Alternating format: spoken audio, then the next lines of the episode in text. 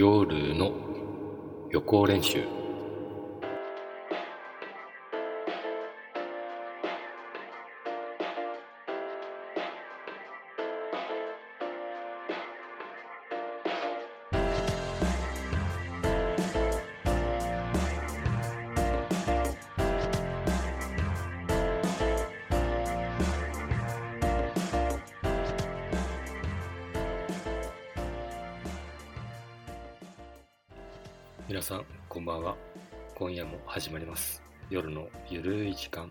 予行練習でございます。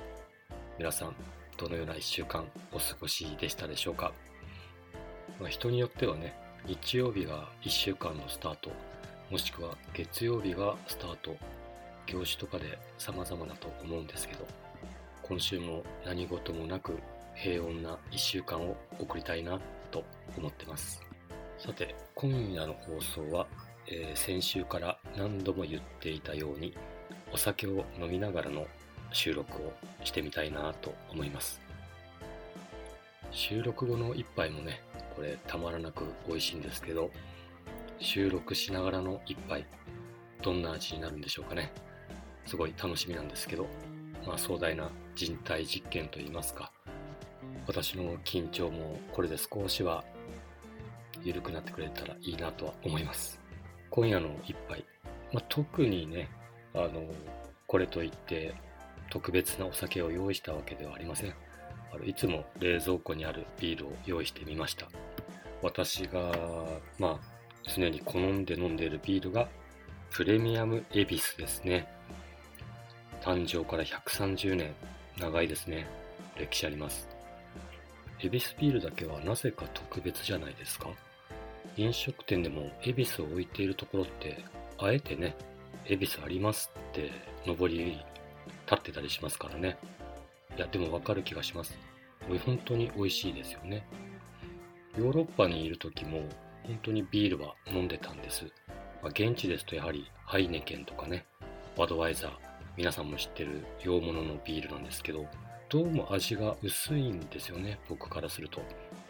その点、恵比寿さん、味が濃厚というか、パンチがあるというか、僕はもう迷わず、いろいろなビールがあれば、恵比寿さんを選んでます。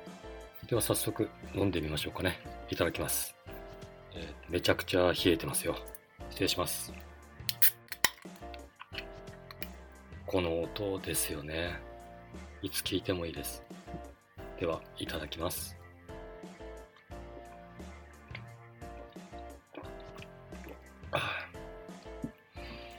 最初の一口ですよね。本当にうまいというか、ちょっと喉が絡んでしまいましたけど、すいません。いや、今、あの試してみて気づいたんですけど、飲みながらの収録ってこれ不可能ですよね。どのタイミングで 飲んでいいのかわからないですね。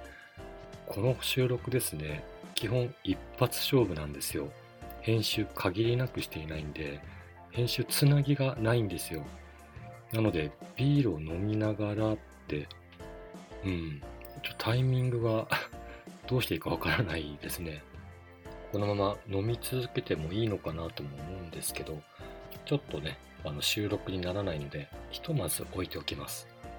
なぜワインを飲まないのかって、まあ疑問に思う方もいらっしゃいますよね。フランス帰りですからね。あの、ワインももちろん飲みます。お酒全般好きなんですよね。もう日本酒、ウイスキー、ワイン、焼酎、泡盛。お酒というお酒は基本的にエコひいきなくみんな均等に飲んでる感じかな。せっかくなんで今夜は少しワインの話でもしてみようかと思います。あのフランスにいるところはかなりなワイン飲ませていただきました。それこそ高級ワインっていうワインを飲む機会もね、いろんな機会でいただいたことあります。日本でもね、特に有名なロマネ・コンティっていうワイン。なぜか日本ではホストクラブとかキャバクラ、そちらの夜のお店でたくさん飲まれてるようですけどね。まさか生産者もあのようなお店でね、飲まれてるのって思わなかったと思います。あと、ペトリュスっていうワインもありまして、こちらも赤ワインなんですけど、これがすごい高いです。もう最上級高級ワインでしょうね。僕も1回しか飲んだことがないです。しかも1回といってもワイングラス1杯だけですけどね。ただこの話、僕が飲んだのがですね、1960年代ものだったかな。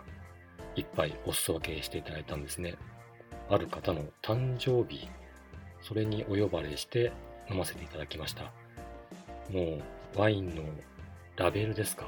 これがもうボロボロなんですよね。コルクも腐っているというか腐敗していて、まあソムリエの方がね、慎重に慎重にゆっくり開けるんですよね。ソムリエさんがゆっくり開ける姿を黙って見ている人もいれば、その中でワイン談話をする参加者もいればでね、いろいろな楽しみ方、その間にあるんですけど、僕はもうとにかく緊張でね、どんな味がするのかなっていう興味もあったんですけど、なんてコメントしたらいいかなって、もうそればっかり考えてて、本当小心者なんだなって思います、自分。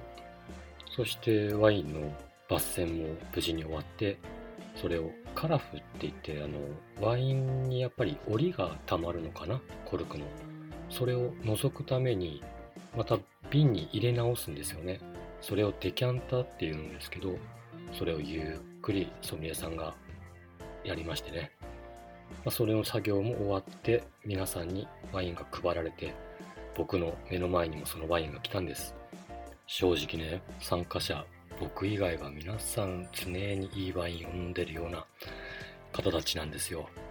まあ、僕だけがちょっと場違い的なところもあったんですけど、来ました、グラスが。綺麗な赤でしたね。まあ今でも色は覚えてるかな。そしてグラスをね、皆が一様にくるくる回し始めて、匂いを嗅ぎ始めたんですね。僕も右に習いでグラスを回して匂いを嗅いでみたんです。おや？って思ったんですよ。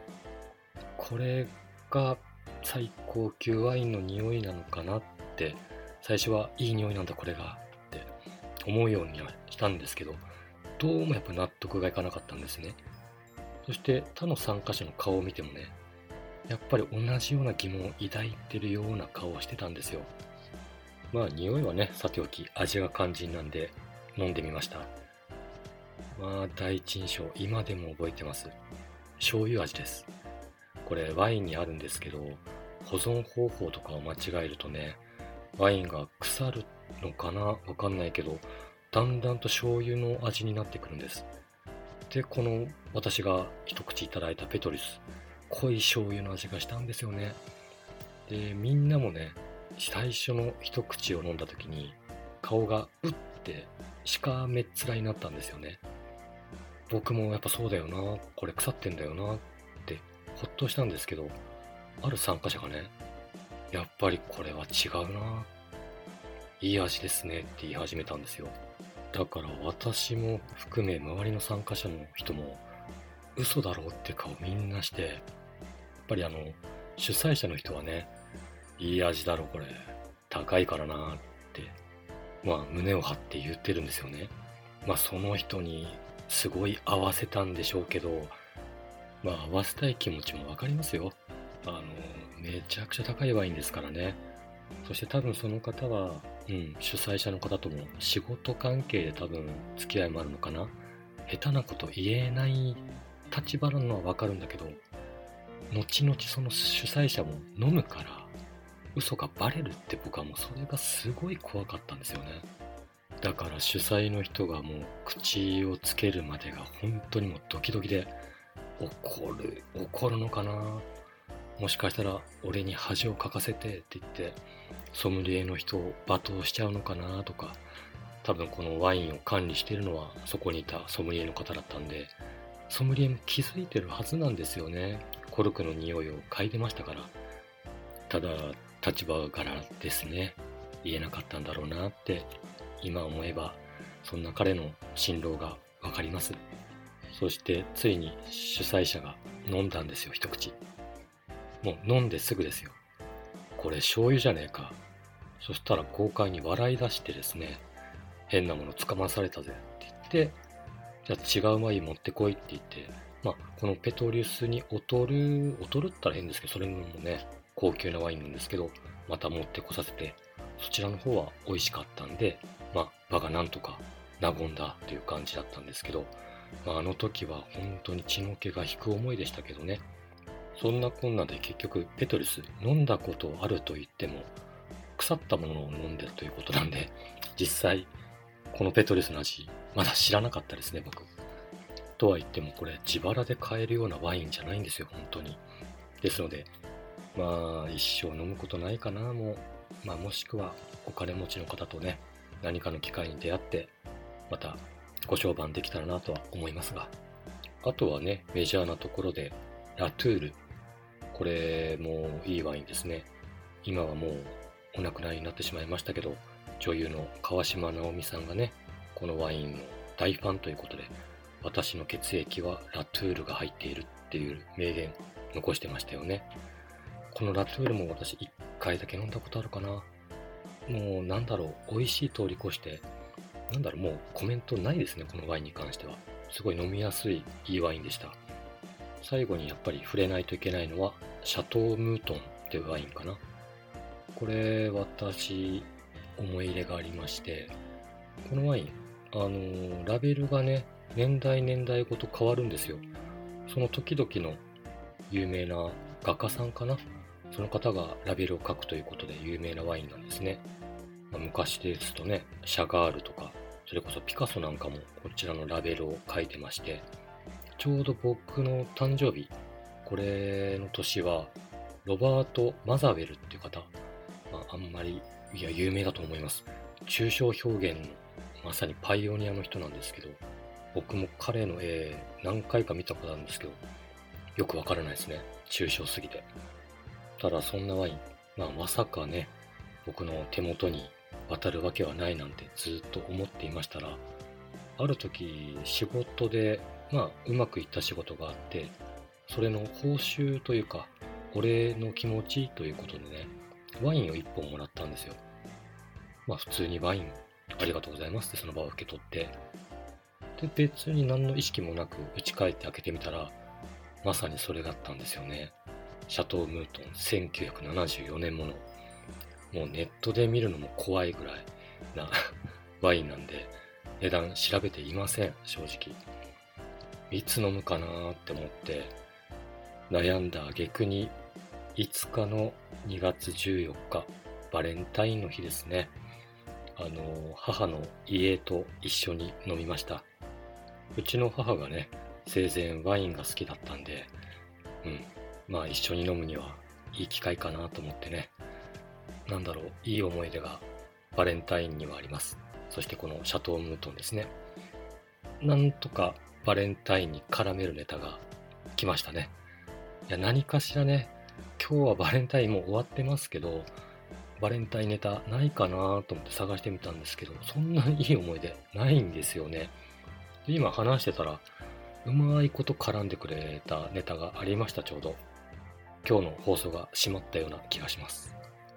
そんな感じで、そんなにワインにはうんちくなくね、知識もない中、ワイン話進めてみましたが、僕の中での総括というか、お酒ってね、結局はもう値段とか、なんだろうな、ブランドとかじゃなくて、気楽に飲める酒が一番美味しいなって思います。結構接待の場に行くこともあるんですが、あの時もね、いいワイン、いいお酒、いい食事、いろいろ出てくるんですけどね。もう味なんて何一つ覚えてないです。もうそれどころじゃないですよね。接待をする側ももちろんだけど、される側もね、食べ物を味わう余裕なんてないよね。で、そうやって接待が終わった後に、寄進の教えた友達、もしくは一人でもいいです。ラーメン屋で餃子とラーメンとビール。これが美味しいなって思いますからね。と、なんだかんだこれワインの話してしまいましたけど、今日はワインの話全くするつもりなくて、先週あった話を一つしようと思ったんですね。その話っていうのが、ようやく、あの、4月から放送される私の番組、こちらのスポンサーになっていただく会社のオーナーさんとようやく会える機会がありまして、先週、初対面ですね、してきたんです。いや、すごいいい人でしたよ。温厚な方で、こんな私をね、快く迎えてくれて、素敵な対応をしていただきました。この場を借りて感謝申し上げます。一応僕も初めて会う方なんで、やっぱり自己紹介とか必要かなと思って、ある程度頭の中ではまとめてたんですね。ただ僕の経歴ってどこを話したらいいのかなって本当に迷うんですよね。だからその場その場で、例えば仕事の付き合いだったら僕のと普通の前置きとかはいらなくて、まあ、会社を始めた話から、まあ、会社を閉じるまでの間の業務内容とか、これを話せばいいかなとも思うし、もしカメラ系だったら、もうカメラの話だけをすればいいと。もうその会う人会う人に合わせて自己紹介ってしてたんですね。だから今回も仕事の関係、そこを僕の経歴抜粋して自己紹介したらいいのかななんて漠然と思っていたんです。そしてまあ軽い挨拶から始まって、まあ最近何がありましたっていう時事ネタですね。すごい和やかな雰囲気があって、じゃあそろそろお互い自己紹介でもしましょうかって言って、えー、先に始めてくれたのがオーナーさんだったんですね。この配慮もすごい嬉しかったです。僕からはちょっとあんまり先陣切れないんで、まあ、多分僕の緊張していた様子を悟ってくれて、自己紹介を始めてくれたと思うんです。そしてオーナーさんの話を僕ずっと聞き入ってたんですね。のめり込むようなぐらいお話が上手なオーナー様だったんですよね。それでお話が終わって僕の番になった時に、まあ、僕の緊張が多分伝わってしまったんでしょうね。オーナー様、助け舟出してくれたんですよ。あのー、どうしてパリに行ったんですかって。まあ、普通ならこれ助け舟なんですけど、僕は一応、今回ビジネスかなと思ったんで、ビジネスの経歴を話せばいいとばっかり思ったんで、頭がその時点で真っ白になったんですね。それでもう僕も取り繕うようにね、会員学校時代の、本当学生時代からの話からしてしまったんですよね。それで、まあ、時系列もちょっとめちゃくちゃになったりとか、まあ、またいつものようにわけのわからない話を進めたりして、ちょっと聞くに耐えないというか、わかんないよな、僕の説明者って、自分話してて思ってたんですよ。まあ、正直舞い上がってたんで、頭が。ただね、そんな僕のわけのわからないこの文脈が整ってない説明にもね、普通に僕の目を見て話聞いてくれて、絶妙に合図打ってくれたり、質問を入れてくれたりね、オーナー様のコメントも挟んでくれたり、なんとかうまいこと、私の自己紹介もまとまったようではあるんですけど、めちゃくちゃ後悔してるんですね。全然伝えきれなかったと。そこで今回はですね、あの、ワインの話じゃなくて、そのオーナー様との面談で伝えきれなかったこと、あの、説明しきれなかったことをね、この番組の場を借りてリベンジしたいなと思って今日話そうと思っていたんです。ところがもう気づいたらこのお時間ですからね、本来は来週にと思うんですけど、ちょっとね、ここまで来てしまったんで、もう話します。そもそも私あの、第1回目の放送から、あんまり自己紹介ってしてませんでしたよね。あの、する機会をなくしたっていうのは本当正確だと思います。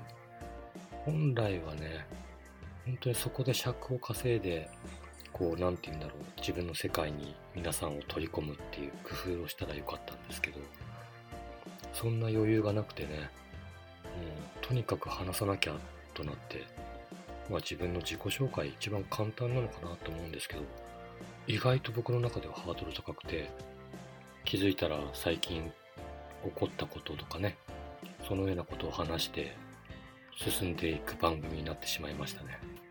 まあそもそもというか、やっぱり会員学校時代の話は外せないのかな。あの3年間の会員学校生活を終わってね、それであの僕、まあフェリー会社に 就職したんです。ただ僕が就職する頃は本当世の中が就職氷河期の真っ只中というか第1期生が私の世代だと思います。まあ僕の周りの普通の公立私立高校行った人って就職がなくてねすごい大変だっていう話を聞いてる中うちの学校は就職率100%が売りの学校だったんで僕はもう迷わずフェリー会社に就職させていただきました。だからその点ではすごい、まあ、ついていたのかなと思います。でもねあの船船が好きでとか海が好きで入社したわけではなかったんでやっぱり辛かったんだろうな。半年で退職してしまいました。退職してからねすぐ会員学校時代の先輩から連絡が来たんですよね。私が辞めたっていうことが多分広まったんでしょうねすぐ。お前辞めたんだろうと。一回ちょっと話しようよ。会員学校の掟じゃないですけどね。先輩の言うことは絶対だったんでまあ会って話を聞きに来ましたそしたらね仕事を探してるならうち来ないか？って、まあ、肩着の仕事じゃないのはもう察してるんで、まあ、そこはね、私もさすがにちょっと考えさせてくださいと言いつつ断りましたが、わやっぱりそうした、そう来たかと。実はね、在学中に先生からも何度も言われてたんです。君たちが船を降りたら仕事はほとんどないと。だから嫌でも苦しくても船にしがみついて仕事していけと。そう何度も何度も言われてたんですけど、私も若かったですからね、まさかと何かしら仕事あるんじゃないかなってちょっと甘く見てたんですよね。やっぱり現実は厳しかったです。そのような先輩の誘いに加えて、就職活動もしたんですよね。もう履歴書も送りました。どこも採用の通知、面談すらさせてくれないんですよね。唯一面談まで行けたのが建設会社だったんですけど、まあ、きつそうだし、ちょっと給料も安いかなと。また、通勤も大変だなって、まあまた僕のわがままなんですけど、そういうのもあって、考えに考え抜いて結局僕、2週間で元の会社に戻ったんですね。今となったらちょっと恥ずかしいんですけどね。ただその時もうそれぐらい僕も切羽詰まったんでしょうね。で、まあ2年間はそれこそ辛かったですし、やっぱり船の先輩からもいろいろと嫌味なこと言われたりとか、結構辛い時代もありましたけど、なんとかそれこそ歯食いしばってしがみついてたんですけど、いや、持ちませんでしたね。2年ほどで、やはり退職の道を選びました。ただそこで僕も何を土地狂ったのか、もう日本には僕の仕事がないと。ないなら海外に行こうって思ってしまったんですよね。そこは未だにね、どうしてなのかなって疑問ですね。勢いにしては、度が過ぎてるじゃないですか。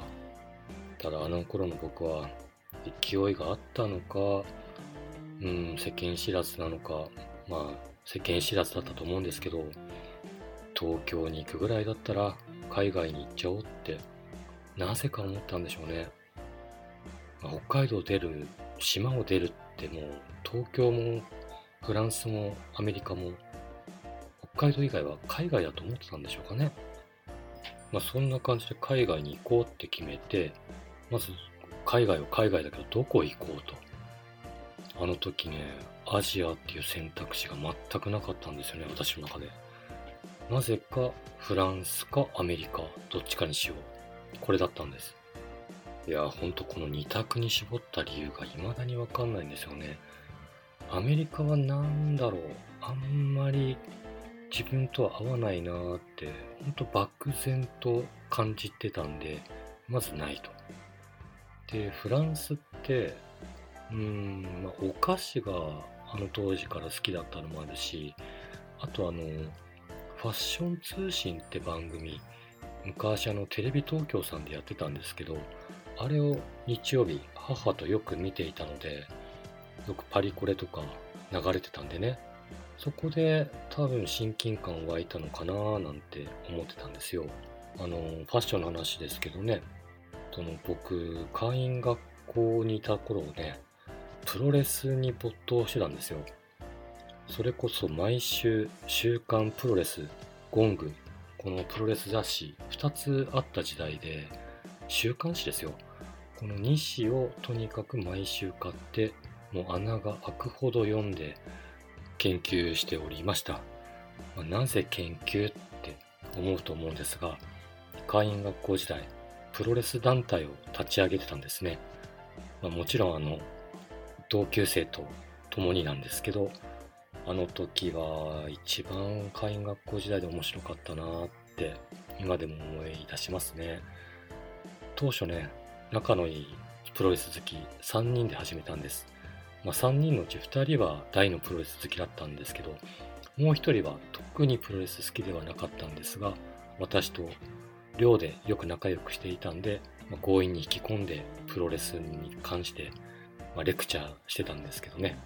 その3人で始めたのが、最終的には下級生などもね、入れるようになったんで、8人か9人ぐらいが集まりましたね。団体名もね、会員学校プロレスフェデレーション。KPF って団体。ね 今だと笑っちゃいますけどこんなの作ってやってました。練習ってねもう朝の4時ですよ。早朝4時。なぜ4時かっていうとあの当時寮に住んでいたんで全員の起床時間が6時だったんですね。だからその前に練習と練習の実践ですね。まあ、リングを作ってプロレスをするっていうこの2時間がすごい楽しくて。リングといってもね、あの体操用マットを2枚3枚引くだけです。下はコンクリート。それをずれないように1人が抑え役ですね。レフェリー兼マットを調整する係。そして大体がシングルマッチ1対1の戦いをするっていうこのまあ、ルーティーンですよね。ただ、好きなことに没頭できた時間ってあの時かな。もう試合結果なんかもね、ノートに書き留めたりするのがすごい楽しかったです。何分何秒、なんとかという技で誰々の勝ち。すごいいい思い出でしたね。あのノートどこに行ったのかなチャンピオンベルトもね、一応作ったんですよ。ただ僕一度も巻くことがなくてね、もう一人の方がすごい強くてね、全然負けてくれないんですよ。まあ、この負けてくれないっていう意味、プロレス好きの方ならわかると思うんですけど、だから私、一度もベルトを巻くことなくやめましたね。まあ、結局ね、この団体も強制解散っていう道をたどったんです。通常はね、先生なんかもまだ、当直の先生は寝てるし、まあ本当に静かな状況だったんですけど、ある時突然校長先生がね、僕たちの試合風景を見てたんです。そしたらやはり、ね、体育館のコンクリートの床に体操マットを引いただけのリングだったんで、危険だからやめろと。もう飲むしかなかったですよね。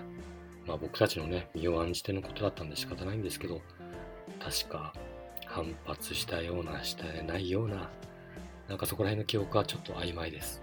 まあ、そんな私だったんでね、その頃はそこまでファッションに関しては、まあ、無頓着というか、まあ洋服買うならマスクが欲しいなって思ってた具合だったんですよね。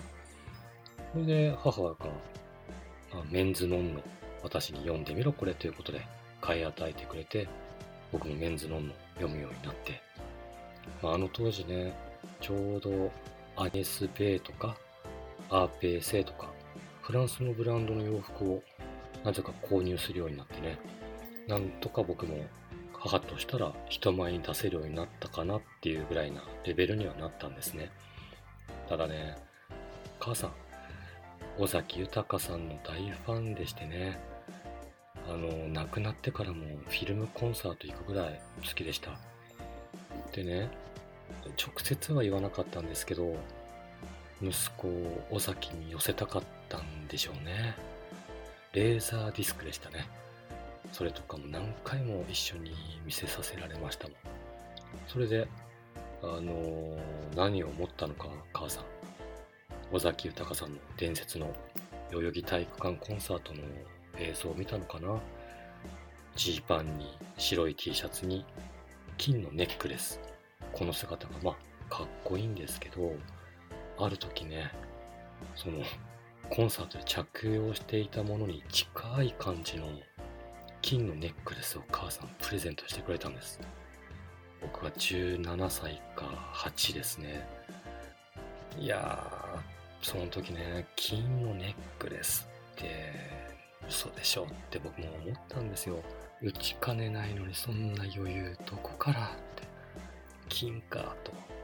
まあ母さん好きならさすがにちょっとは似せてあげようかなと思って。だから今まではそのアニエス・ベイさんとかアーペイ・セイさん。結構白黒のモノトーンコーデが多いじゃないですか。まあ当時は僕好きだったんですけど一時それをやめてね。白い T シャツ。そしてリーバイスの501のジーパンかな。そして母からもらった金のネックレス。これでねちょっと似せるように努力した思い出がありますまあね似せるように努力したところで店尾崎ですからね。しかもギターも弾けない。まあ、でもね、少しの間だけでも母の夢が叶えれたらそれでいいかなって思います。ああ、今日もやってしまいましたね。もう気づいたらこんなに時間をしてます。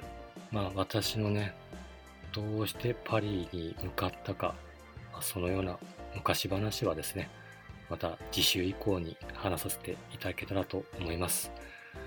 ではですね、そろそろ曲のコーナー、まあ、皆さんお楽しみにしてるのかなさすがにね、今日はリクエストゼロでしたので、もう私が独断で選ばせていただきました。通常ですとね、曲に関する前振りあるんですが、今日はもう前振りなしでいこうと思います。では、聴いてください。山下達郎さんでクリスマスイブ。トゥトゥルルトゥトゥルル。トゥルルトゥルトゥトゥルル。トゥルル。トゥルルトゥトゥル。トゥルトゥトゥルルトゥトゥルトゥル。トゥルルルトゥトゥルルトゥ。トゥルルトゥトゥルトゥトゥトゥいやー難しい。山下達郎さんでクリスマスイブでした。いつ聴いてもいい歌ですね。このバレンタインにあえて合わせてみましたクリスマスイブ。そんなに違和感なく聴けますね。実は先日あったスポンサーのオーナー様、大の山下達郎さんのファンということで選ばせていただいたっていう理由もあるんですが、バレンタインソングって特に何も思い当たらなくてですね、この曲になぜかたどり着いてしまったわけなんですが、ただこのハミング、オーナー様、聞いてないことを願います。この番組の存在も知らないと思いますのでいいんですけど、もし聞いていたらね、スポンサー降りるなんて言われたら困るので、どうしようかな。まあ、流すか流さないかですけど、うん、いや、大丈夫。流すことに決めます。ただこの曲、私 CM でしかほとんど聞いたことがなくて、もう一度 CM を見てみようかなと思って YouTube で検索して調べてみたんですね。何度か聞いたんですけど、この曲どこがサビなのかなってすごい謎でして、最初がすごい印象的じゃないですか。まあ、もちろん CM もそこメインで流してましたんで、ただこのメインのフレーズ以外もなんかサビに聞こえるんですよね。私のこのハミングのコーナー、全体はね、流せないんで、サビだけ抜粋してお届けするという企画なんですけど、どこを切り取っていいのかなってすごい難しくて大変でした。なんとなくのサビの部分ということで歌わせていただきましたが、合ってるのかちょっと疑問です。で何年かぶりに CM を見たんですけど、いい CM ですね。JR 東海のシンデレラエキスプレスですかね。まさにあのバブル絶頂期の CM です。ただね、これお恥ずかしいことに私、シンデレラエキスプレスっていう車両が本当に存在すると思ってたんですね。いや、これ違ってたらしくて、このシンデレラエキスプレスっていう名前、これ CM のシンデレラエキスプレス編ということだったんですね。その他にもクリスマスエキスプレス編っていうのもあって、今になって気づきました。いやでもそんな車両の名前あっても素敵だなとは思うんですよね。ただこの機会にね、JR 東海さんの CM 見直すとかなり良かったです。それこそ今ではね、もう大女優になってる深津絵里さんとかね、牧瀬里穂さんが、もうこれデビューですかね。すごい可愛かったですよ。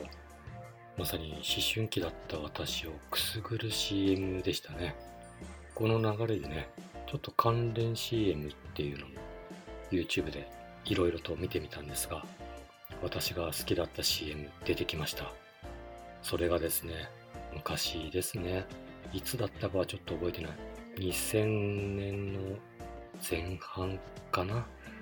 KDDI、au ですよね。au の CM。これ好きでしたね。私の大好きな俳優さん、大森奈緒さんが出演していた CM です。多分ね、内容的にはあの、会社の同僚と思わしき女性にね、食堂で話しかけるんです。その女性、手話の女性で、大森さんが手話で、隣座っていいですかって話しかけるんですね。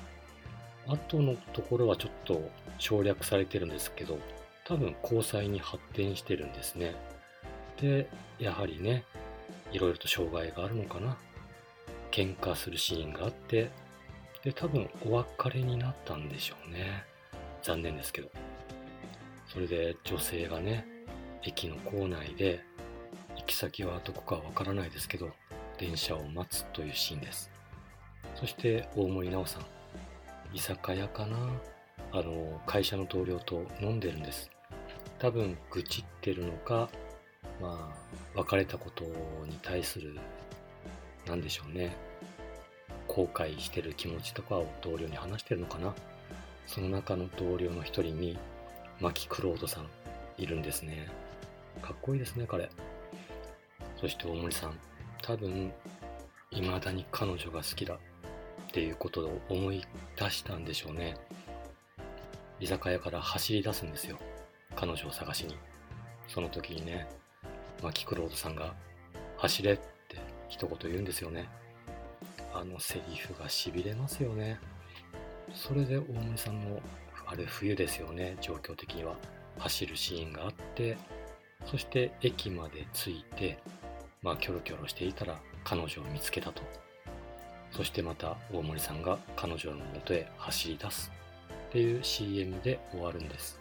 またね、これ、ラストはご想像にお任せスタイルなんで、うまくいったか、ね、もしくはうまくいかなかったか、まあこの2択ではあるんですけどね、僕はね、やはりうまくいった方を信じたいですね。この CM、本当にもう今見てもいい出来なんで、ぜひ皆さんお時間あったら一度見てください。でも何でしょうね。クリスマスにしろ、バレンタインにしろ、結構男性が走る CM 多くないですかね。あの、ケンタッキーも確かクリスマスはサラリーマンの人が走ってチキンを届けるっていう CM もあったですしね。で、今回の au の件もそうですけど、やっぱり男性の走る姿っていうのが視聴者の方には好感が持たれるというのか、理想のイメージなのか、なんでしょうかね。仕事ができる男、走る男、かっこいい。これって今も昔も同じなのかもしれませんね。では番組も終盤ですので、そろそろ食レポのコーナー行きましょうかね。今日用意したのはですね、またこれも札幌になりましたね。えー、札幌駅にあります。以前ですね、この番組でも紹介させていただいたポールさんの真向かいにあります。木の戸屋さんですね。こちらのもう名物というかこれしか売ってないんですけど、焼きたてチーズタルト。こちらを用意してみました。本当はね、期間限定のこれのチョコレート版、これを買ってみたかったんですが、あいにく私が立ち寄った夜の18時かなには完売していたんで、定番のかな焼きたてチーズタルト、こちらを購入してきました。まあ、チョコレート版、これですね、期間限定なので、いつまで販売してますかって問い合わせたんですけど、まあ、あと1ヶ月はこちら販売されるということですので、ファンの方には朗報かと思います。この木の戸屋さん、ちょっとネットで調べてみたんですが、ホームページに企業の行動指針っていうのが書いてあったんですね。1、安心安全。2、美味しいお菓子。3、温かいおもてなし。いやー、素晴らしい行動指針ですよね。今現在のところは3の温かいおもてなしはすでに体現済みです。従業員の方、とても優しかったですね。笑顔も良かったし、本当に温かいおもてなしだったと思います。そして残りの安心安全美味しいお菓子。これもね、あと数分後にはいただけるかなと思うと期待が膨らんできますね。このチーズタルト、匂いがとてもいいんですよ。バターと多分チーズはマスカルポーネ系ですよね。これのちょうどいい感じの匂いがね、食欲をそそります。今目の前にあるんでね、もう早く食べたい気分なんですが、もうちょっとね、話したいなっていう気分もあるんで、我慢してますが、このチーズタルト、初めてね、広告を見たとき、あ、これ、パリにも売ってたエッグタルトと同じなのかなって思ったんですね。エッグタルト、ポルトガルのお菓子なんですけど、パリにもちらほらと専門店ができてきたんです。ポルトガルの名物なんですけど、ちょうどね、僕の職場、パリの時の職場の近くにも、エッグタルト専門店、コムデ・リスボンっていう店名でですね、ここのタルト、よく暇があれば食べてましたし、もちろんプレゼントにも最適だったんでね、箱買いとかしていました。懐かしいんですよね。ただ、今回ね、僕が注目したいのは、このチーズタルト。エッグタルトとどう違うのかな確かエッグタルトってね、タルトに、まあ、カスタードクリームが乗った感じ。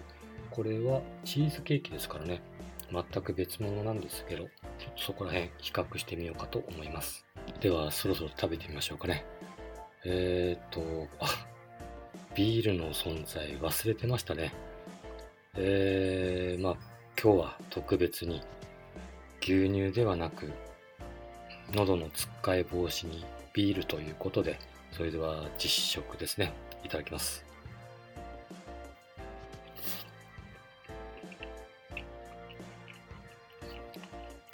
あ、これ、すごい美味しいです。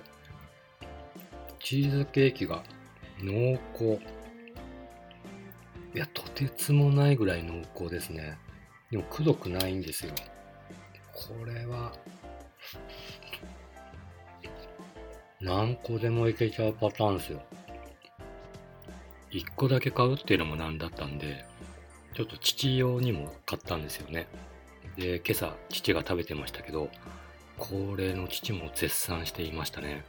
ルタオダブルチーズケーキでしたっけ？ドゥーブルフロマージュでした。